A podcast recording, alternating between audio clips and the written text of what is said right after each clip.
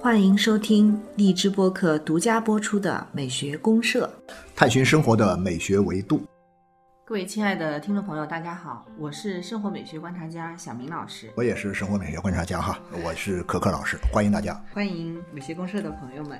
柯老师，今天是四月二号， 4月2号好，啊昨天刚刚是愚人节对，其实我在三月三十一号的这一天呢，我啊还有点紧张，啊，我就不知道过这个愚人节这天会不会被人愚一把啊。我也会比较呃紧张。然后呢？哎，过来了之后好像也没啥被愚的哈，啊，这天平安的过来 了哈。但是呢，有一个事儿呢，我们知道，可能它不是一个愚人节概念下的东西了啊。这个事儿呢，从零三年开始嗯哦，一直到现在，每年的四月一号有一件确切无疑的事情，大家一定要谈论的，也会因此而表达自我己知的道这了种缅怀之对情对的。对对，张国荣先生，啊，张国荣先生呢，在这个零三年的四月一日啊，嗯他就去世了。去世以后呢，从那一年开始啊，每年的嗯四月一日呢，人们在谈论这个愚人节这个话题的时候嗯呢，又多了另外一个话题。对，总有一些人会在这一天默默的为他的这个爱豆啊，张国荣啊，会去做一些事情。对，没错对没然错，后表达一下他们的呃心对情他的吧一种热爱和缅怀的一种情感，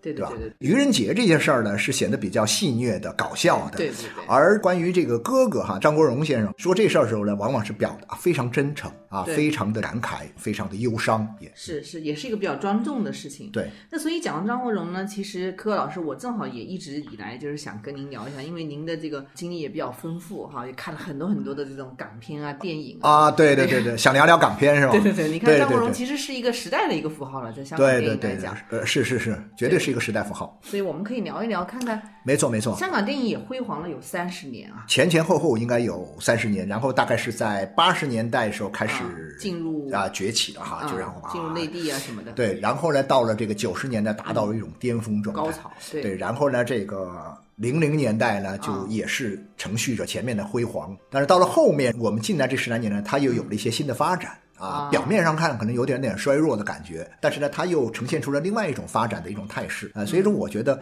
我还是更愿意聊聊这个嗯八九十年代到零零年代这个时候这三十年左右的这个港片。但是，一聊这港片，肯定跟我们讲的这个张国荣先生分不开对是对吧对对，其实我是觉得香港港片啊，包括香港的金曲啊金曲是基本上是伴随着我的一个成长的经历的。对对对对对对，确确实实就是说，讲到比如说港片或者说香港的金曲的时候，我们已经没有什么地域概念了。其实它虽然是一个具有很强的鲜明的地域文化特征的一个符号的东对，西。基本是粤语的嘛。对对嗯对，但是呢，我们一聊到这个东西的时候呢，我突然发现它其实是并不仅仅局限在一个特定的这个香港这样一个地域里面，对，没错，所以啊这也是一个很神奇的事情。对，很神奇的事情，它带有更多的一种什么，就是时代感啊、社会变迁的因素在里面、啊。嗯对所以说，我这边在找音乐的时候呢，我就会想到，哎，我想找一种什么？我前不久也一直在听的这个肖邦的一个音乐。哦，啊，肖邦的音乐，我们大家都知道，它有夜曲啊，有前奏曲啊，对有对很多的这些谐谑曲啊。然后呢，它有四首这个很好听的叙事曲，尤其是第一首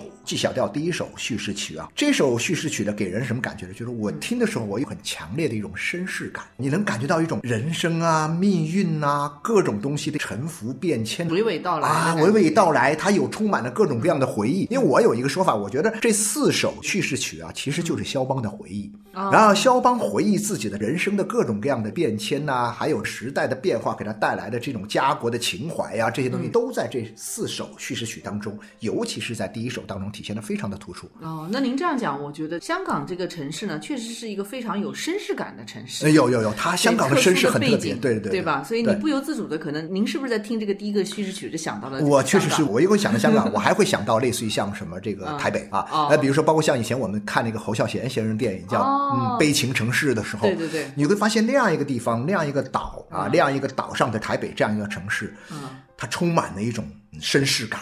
所以呢，后来我看一个台湾的很著名的一个散文家，也是英年早逝的一个散文家，一个诗人黄德耀先生，他写的一本书，他一本书的名字其实里面就有绅士，他写的是叫什么？一个城市的。绅士就是讲到一个城市的时候，他会像讲一个人一样，嗯嗯然后呢去看他的这种人的这种命运，嗯，去观察它，去体会它啊、哦，这个感觉挺好，就是一个人与一座城市共情。对对对，没错没对错，吧你说太对了，感感觉挺啊，好所以呢，我们虽然聊的是香港，但是我相信呢，大家听了下面这段肖邦的第一叙事曲以后呢，肯定会有一种很强烈的代入感啊嗯啊，进入到一种特定的情境当中。我觉得这种情境呢，可以是我们聊这个港片、香港金曲的这样一个特殊内容很好的情境。太好了，就哎把我们带入到这样一个对对对对绅对，士感、回忆感满满的没错嗯没错没 错，好好，三十年。大家请欣赏一下啊，开始。好的嗯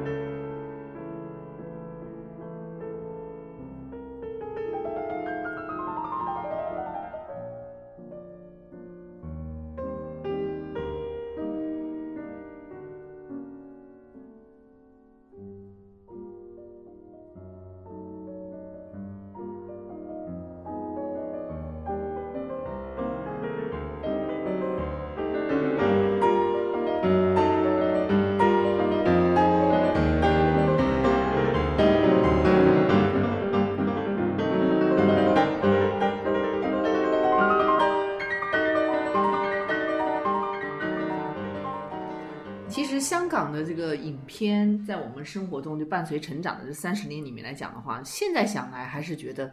啊，很多很多内容，好像一时半会儿都讲不完。你讲不完的，讲不完的。对呀就是说，现在我们有时候会有这样一种说法：当你说到这个怀旧题材，你啊包括像我们之前聊过怀旧那个像嗯嗯《你好，李焕英》这种，对对对也属于对对怀旧题材。那么也就是说，咱们大陆的内地的这些朋友们。啊，怀旧的时候呢，现在一般怀念什么年代会比较多呢？怀念八十年代的会比较多一点80年点。代嗯啊，八十年代，因为当然也跟这一代人，六零后也好，五零后也好，或者说甚至七零后啊，前面这一部分人，他们完整的经历了这个年代，然后呢，现在也长大了，也成长了，甚至有些也已经掌权了。那么他们在回忆过去的时候，他们会觉得八十年代特别美好。那同时呢，你就会注意到，在内地呢，还有一种回忆，就是说，哎，我们经常会去回忆香港的那些文化，当年从八十年代开始进入我们内地的啊那一种情形。那这种情形呢，达到高潮的时候呢，正好是这个九十年代。对，啊，所以对我就会感觉到，当我们更多的人在怀念八十年代的时候呢，其实我们很多人是借助着讲港片，嗯，讲香港的这个流行歌曲，所谓的香港金曲啊，然后呢，我们聊的是什么呢？我们其实聊的是九十年代的那样一种生活和情境，以及对那个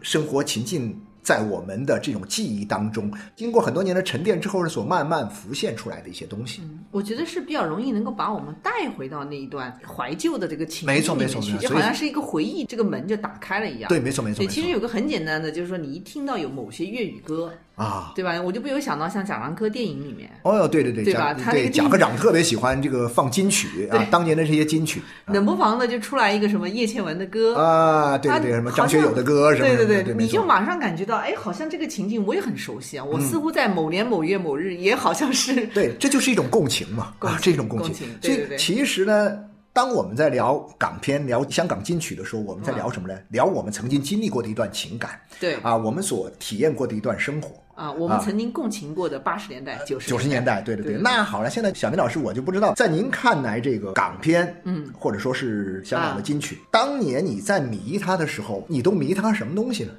我可能最早的时候看这些香港影片的东西，迷得还比较肤浅。 啊，比较肤浅 啊对，OK。当时最早，比如说，首先像周润发，我记得很清楚啊，就是啊，哎呀，那对个全民偶像那种感觉 哈许。文强嘛，当啊，时许文强啊在那个上海滩里的那个许对文对强，对，那个姿势啊，那个那种气质那种表情啊啊，那种对那种样子哈对对没错然后可能一开始是觉得这个人就男性、女性形象特别的漂亮、帅呀、嗯或者潇洒啊，因为当时像什么风流啊、潇洒这东西还不是我们生活中还好像似乎找不着找不什么太着很这多种这样的对，对没错象对吧哎，突然那个屏幕上或者那时候从出电现视里面了冒出一个来了，对对哇，你就不得了，就对，嗯觉得可能一开始是比较肤浅，包括他们穿着打扮、发型这些，一开始关注的人多一点，嗯但对到后来实际上到了什么。纵横四海啊，英雄本色，包括他一些大量武侠片上来的时候，对对对对对可能会就有点不一样，对，他就的就关比注较多多方面的哈，多方面，对对对对对啊。对。所以像可可老师，您是我是从八十年代中期开始，就应该是第一批，嗯，就是这个咱们内地哈，可能呃霍对元甲呀，啊，什么对，那个就是霍元甲《射雕英雄传》《上上海海滩滩》比较早我记得我们那对时候都是什么呢？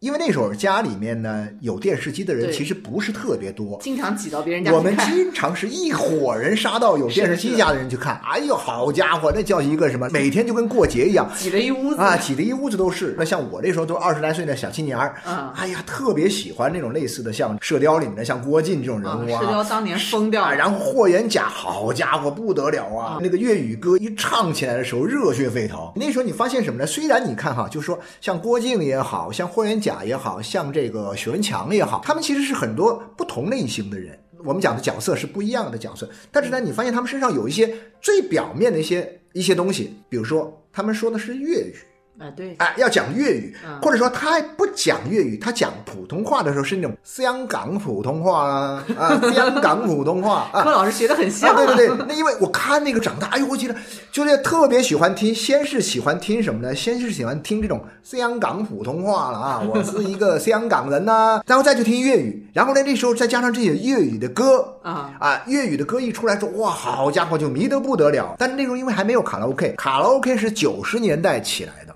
啊，所以九十年代起来以后呢，就开始追卡拉 OK，对，就是然唱后粤语对歌，然后九十年代就会有什么录像厅文化，啊，啊就我们内地会有录像厅文化，录像厅的文化全靠港片撑着全，靠港片。全靠港片撑我着。记得那时候我们那条街上最亮的一个录像厅嗯啊，门口的海报，隔几天就会换一张，隔几天换全是香港那哎些呀，不得什么了，不那得个了，对。黑帮啊，那个对枪对对对，枪战战、啊、警匪啊，警全是匪这啊，样，全是这这样。种题材对的。对，当时很多人因为这些东西当年在我们内地的这个影视当中啊，文学作品当中，呃，我个人感觉到就那个时候还是一种刚刚从文革起来啊、起来啊，这个就是文革结束以后，我们刚刚拨乱反正，进入新时期，嗯然后呢，文学开始慢慢的走向正道。在这个过程当中，文学虽然有点繁荣哈、嗯，但是呢，它其实离我们的这种日常生活的很多东西啊，比较遥远还是有点远，对对还是对有点隔。对但是呢，香港的东西过来之后呢，立刻就感觉不一样。你举个例子来说嗯对，我就会感觉到，其实香港的电影，当年的港片，我现在回忆，当年给我们留下来的，其实就是一个形象记忆，啊，有无数多的形象，嗯，你留下来了，留在脑海中，抹也抹不掉。那个时候的帅哥是什么样？那个时候的帅哥全是港片里的帅哥是啊，，啊，那个时候的美女全是港片里的美女 对的对的，是的？吧？内地的电影里面根本都没法比。嗯其实这个里面，我想啊，它有一个很重要的原因，可能就是港片也好啊，或者香港的这些流行文化进来也好，嗯嗯它还是比较世俗化，就是接老百姓平民生活的。我觉得非常接地地气。地就说你接地气的你看他，我就觉得特别有意思哈。首先一个东西很好玩，我觉得你看那个时候的香港的很多电影啊，嗯，那个电影的名字多半都是四个字儿，啊，你发现没有朗朗上？口朗朗上口，英雄一张嘴啊，对，英雄本色，纵横四 海，然后呢，重庆森林、阿飞正传、大话西游， 哗哗啦的一秀，最好的电影基本上啊。也有两三个字儿的啊，后来基本上呢，像现在什么暗战啊呐、等等，这些都是俩字儿了。那个时候都是四个字儿的特别多，一张嘴就来，特别朗朗上口，不像我们那个时候，我们内地的很多的那个电影，还有那个名字有叫什么“街上流行红裙子”，哎，有趣是有趣 哈，但是你没法记，不朗朗上口。什么“锅碗瓢盆交响曲”哦，啊，还有什么这个什么《天云山传奇》啊等等吧，这些电影您还看过当时这么多我们我看内地过的啊，电影我是吧看 过 的。但那时候的人生当中，不像现在，呃网络里面什么都有嘛。那时候就没有网络嘛电，影好少，啊，电影少嘛，有一部就看一部，有一部看一部。所以你看那个时候，我就首先我觉得是这样。那世俗化的东西是什么呢？更重要是里面的这样一种它表达的情感呢、嗯，它平凡人的情感，都是很平凡的对。我觉得它有什么呢？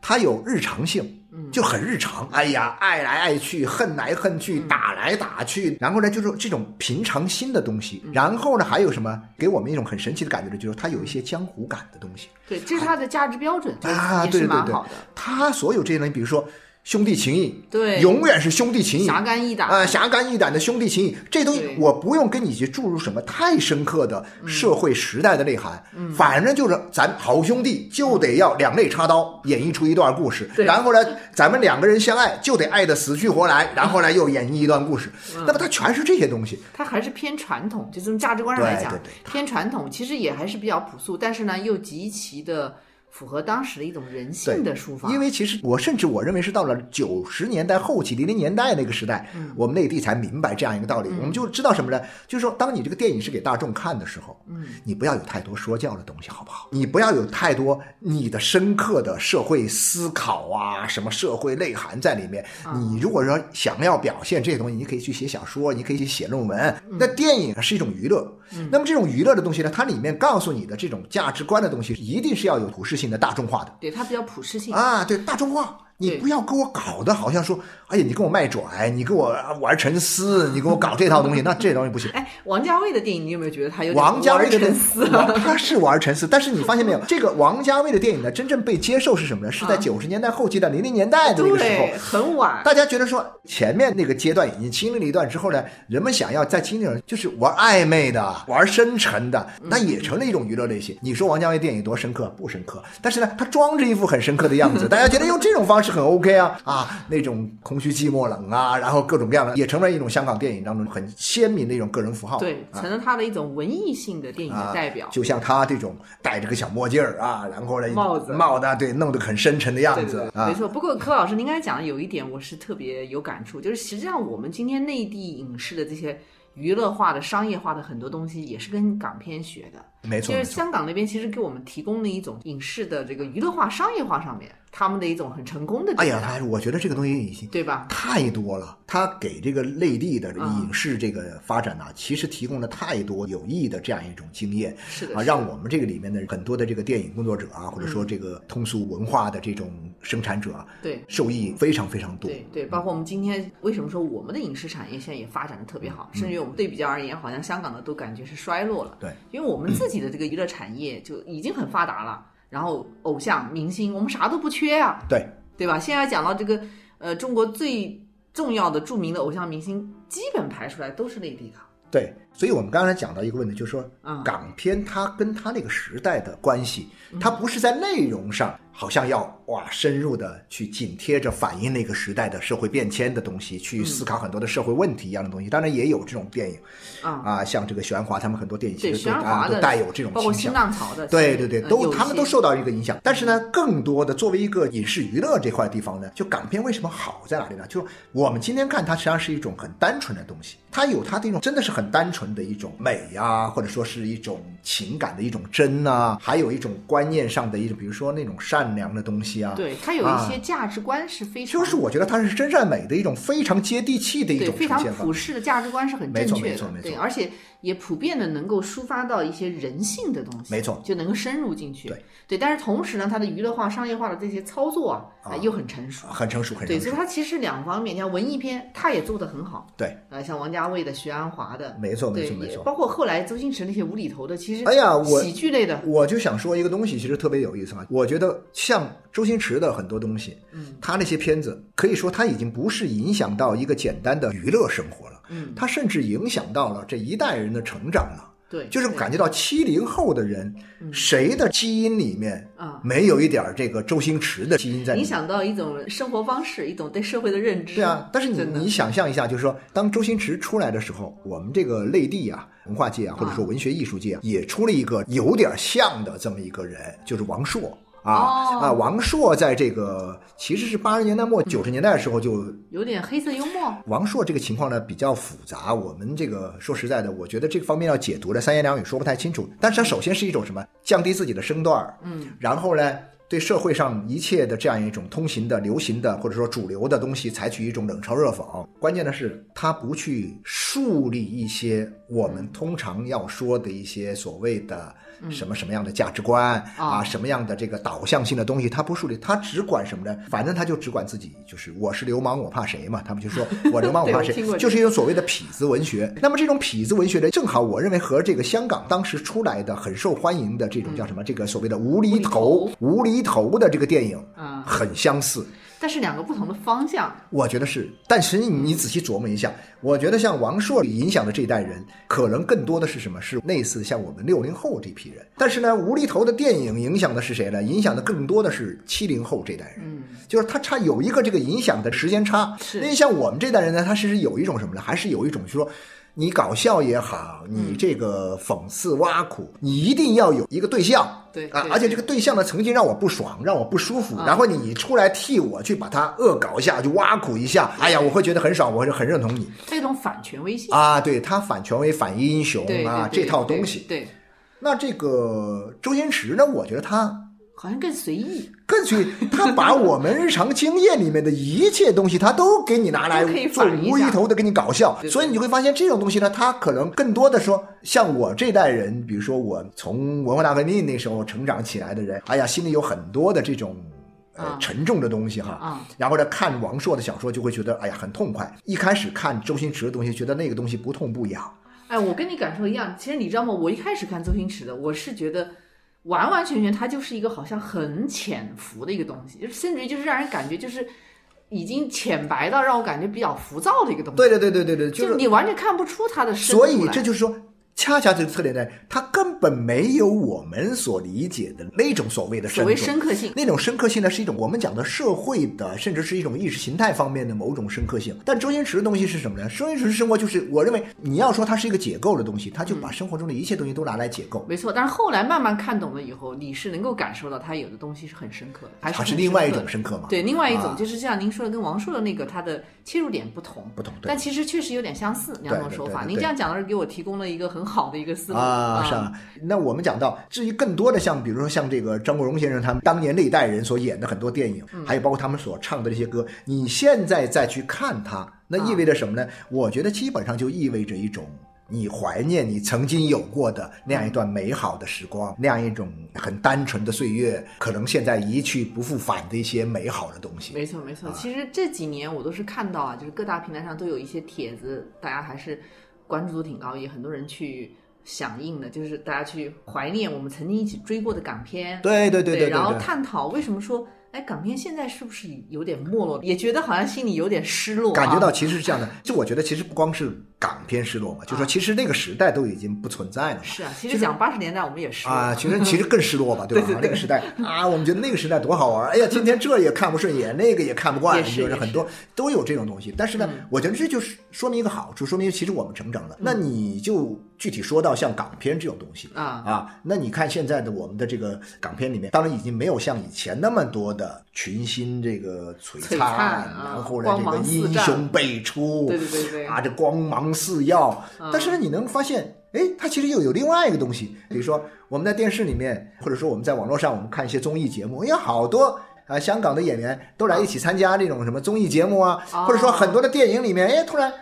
哎，有一个香港演员或者有几个香港演员嗯呢，啊，我们大家在一起，内地和香港的是的这种融合已经是越来越普遍的存在了。是的，是的。我们其实内地很多片子，它的那些主角啊，嗯还蛮多都是香港演员过来的。对啊对对对就是请了香港演员来演呐、包括现在有些内地的导演，嗯也很喜欢找香港导演对来对导，对然确后实融合度对比较啊，高。然后你比如说我春节不是看了好几部电影吗？这次春节档还是蛮繁荣的，有好几部那好个电拆影。弹专家吗？呃，不是，《拆弹专啊家》是那个刘德华演的哈对，我这也是刘德华演的。我是说，这个刘德华以前是这个我们曾经听这个流行乐啊四四大大天王的好老的之首，对，很之首勤奋。这个刘演员德华，然后张学友、嗯郭富城、黎明啊，黎明这四大天王。然后这四大天王里呢，你会发现你现在在卡拉 OK 厅里，假如说你在走廊上一过，听嗯到这个房间里面有人在唱这四大个。天王的 歌，四大天王的歌，你想这肯定是一帮老家伙在里对面。你拿你从那个门窗上那波一看，果然是一帮老家伙。对，这他永远唱不完的，他一直会唱下去。张学友他作为一个歌王，他毫无疑问，现在他也还有新曲子，还会唱啊！嗯对天哪，好了不起，常青树。嗯，那刘德华也是一样，刘德华你看看多老啊，一直我有嗯作品。啊一直有作品，他还歌也出来，然后他主要是演电影。哎呀天哪，他演电影多好！你看说拆弹专家，然后那个嗯对人潮汹涌，我哦，人潮汹涌。哎呀，人潮汹涌，我哦太喜欢里面他演的那个角色哈，我就会觉得说，这些人他们在一个新的语境当中，在一个新的平台上，在一个新的一个格局里面，他嗯们再放异彩。而且我觉得说，香港这些演艺圈的哈嗯，歌手啊。演员呐、通称为艺人嘛，嗯啊，这些艺人其实我觉得对内地来说，他有一点是内地的始终比不上的啊，我就有点得罪我们内地的这些 啊娱乐界哈，没有您说，但我觉得说起来，你这些人的专业性超高，或者说啊他有很强的职业感。很多人在讲刘德华的这种演戏的时候，就讲到说，像刘德华这种嗯啊天王级的娱乐大腕儿啊，啊顶级的。然后呢，人家在演戏的时候那种一丝不苟，那么认真敬业啊，你要夸他的时候，他说他没有什么可夸的，这就是应该的，对我就是这样的呀。对职业的态度是对样，我这个职业的态度，我对于我打的这份工，我干的这份活，嗯我接的这个单，我怎么做事儿，不像现在内地很多大牌的那啊种流量明星啊。是我有时候看一电影，我就不说什么电影了。啊后来别人跟我们讲，这里面你说，哎呀，他演了很多啊，那种比如说武打片啊，全是 T，全是 T。你看现在有什么 T 啊？有文 T，有武 T，有裸 T，有什么都 T。对对对，那其实像这种 T，其实在我们讲到香港这个电影里面，基本上不太可能，最可怕的是台词都是 T，台词都 T，对不对对，？这个是比较可怕。那你是就出来露个脸儿，对然后呢，像像我们讲戏剧的话，你说一个人他就完全台词台词都是别人给你对念这的个，都那可怎么怕，行呢？那是怎么那能是够不合行一的。啊？你说是对吧？对对这个戏剧表演就对很难，啊，那所以你这样说到台词，我觉得港片呢，我们现在看港片，嗯现在有一种情况啊，就是内地的。我有一次是去那个，我是去扬州还是去哪里？某一年的这个啊春天，然后呢，反正出去游览的时候呢，晚上我说要看个电影嘛，啊那么就到他们那个电影院里看电影。呃，然后呢，我就看了一部港片，啊，结果电影一演我就崩溃了，因为什么？他全给他配的这个普通话。啊，现在很多这样配的，但是呢，我觉得在广州这个地方看港片呢，甭管是老港片还是新港片，基本上全是保留了粤语。港片的味道之一啊，其实就是台词，嗯就是它的粤语。你不要说你唱粤语歌的时候，你把它换成普通话去唱，你觉得有那意思吗？啊，肯定没有那意思吧？嗯是啊，是那港片也一样他啊可能是为了更多的像非粤语区的啊，能够人接听得受。懂啊。对，能但是配音这个问题呢，其实有时候啊，你比如像周星驰那个配音非常出名，就是那说是那个石斑鱼配的音，对大家啊一听到专他门的声音，对马上就反而周星驰的声音出来了，他特别不喜啊，欢对对对，没错没错没 就错，说对这对个人已经就是在他声已音经上对对对，他已经超过了本人，感觉 已经具有一种不可替代的一种辨识度哈啊，对对对，辨识度和符号性，然后让声音成为一种符号，我觉得是这个周星驰那个电影里面的一个最独特的一个。对最重要的一个。没错所以柯老师，你看我们今天一起怀旧了一把啊对对对就是把那些年我们一起追过的一些港片啊，对了， 我其们其实我们都没有说这个，因为说不清楚。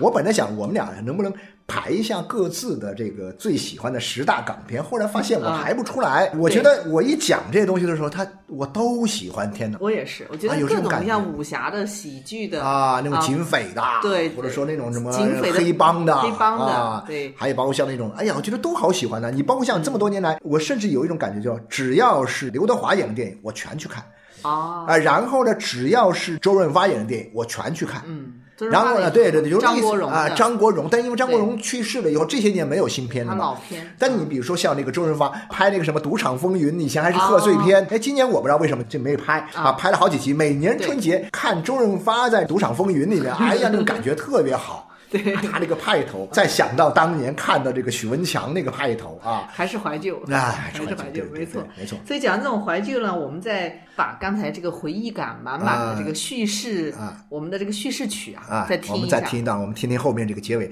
看看他是如何在充满了这种历史的兴衰感啊和这种嗯啊绅士的沉浮感的这种旋律当中，最后走出来，走向了一个什么呢？走向了一个激昂的、澎湃的这样一个情感的这种爆发状哦态，。它是从慨叹哦走向激啊，昂，走上激昂哦啊！太然好嗯后这个呢，我们也期待在未来的这个时代里面啊，港片呢能够和我们内地的这个电影一起啊，再创辉煌啊！嗯对对对嗯，哎三港文化也能呃走向激给昂。我们的下一代留下很多美好的回忆啊，对吧？好，好，谢好谢的大啊，家，谢谢大家。嗯。